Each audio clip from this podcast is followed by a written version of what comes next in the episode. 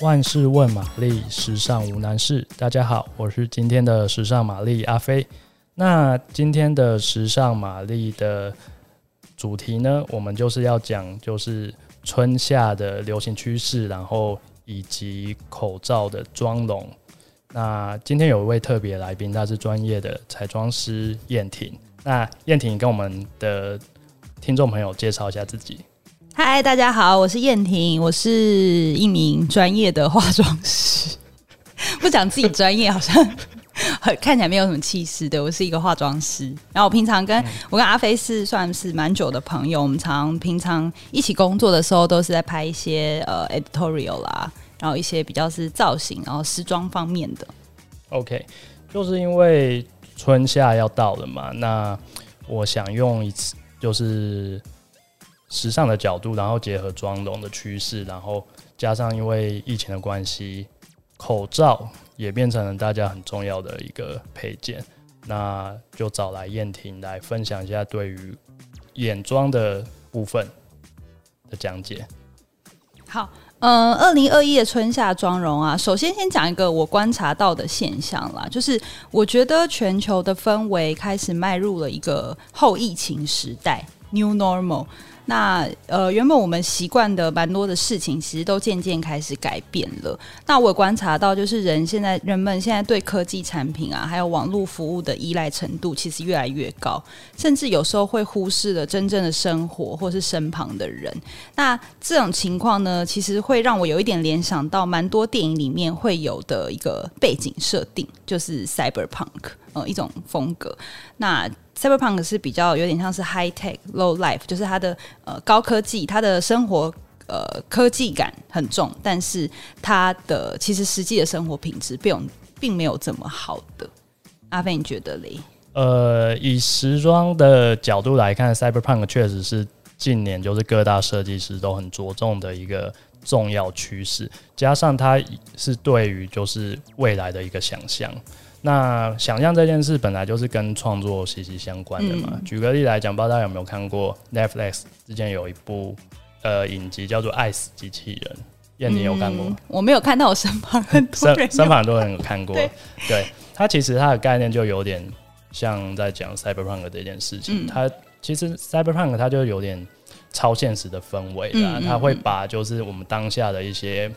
呃，街景或者是一些物件保留，但是会再添入了更多，就是未来的科技啊。当然，这个很多都是还没有发生过的。那我觉得这也是它有趣的地方。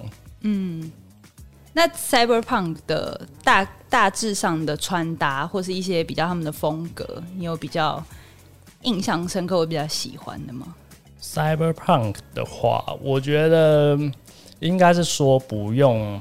特定的把自己归类为所谓 cyberpunk，嗯嗯嗯。那通常，但是老实讲，现在很多设计师他如果有 cyberpunk 的元素，他都会融入所谓的机能。那机能这件事情的话，我觉得就跟我们的呃生活就会有很大的关系，尤其在台湾这个状况下，因为台湾人其实很喜欢所谓的机能的单品，嗯。因为容易下雨的关系，嗯，台湾很潮湿。对，那其实穿着机能的单品，就是可以方便人们在都市可以很方便的移动啊，或者是工作。嗯、然后加上现在户外活动 （outdoor） 的，在台湾也蛮盛行的。嗯、对，那这部分不知道燕婷有没有对 outdoor 有什么兴趣？你知道在 outdoor 吗？outdoor，我喜欢露营，我很喜欢露营。你很喜欢露营？对，我很喜欢露营。而且我觉得露营有时候其实它不一定是纯 outdoor，因为它会把一些你生活，因为像我自己也很喜欢一些生活器具啊等等，它你可以融入一些自己生活的元素在露营里面。而且我自己还蛮喜欢的一个穿搭的风格是那 urban outdoor。Urban outdoor，好，那我这边讲讲解一下所谓 urban outdoor 的话，好，它其实就是因为我们现在没有。图像可以显示出来，那我用讲解。嗯，你是说书人啊？我说书人、啊，把他说的很具象化。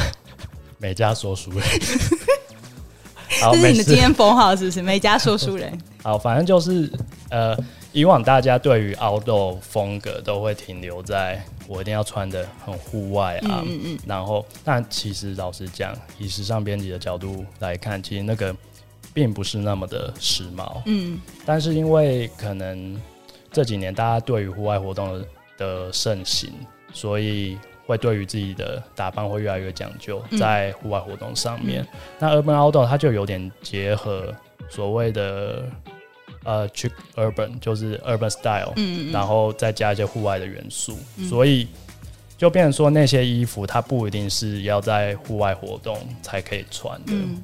好比说，可能它是一件西装剪裁的外套，嗯，但它却是融入所谓机能布料，嗯，所以表示你平常上班可能也可以穿，嗯，对，我觉得这是现在这几年的很重要的一个趋势吧，嗯嗯，对，因为我知道 Cyberpunk 里面他们其实呃有一个派别是。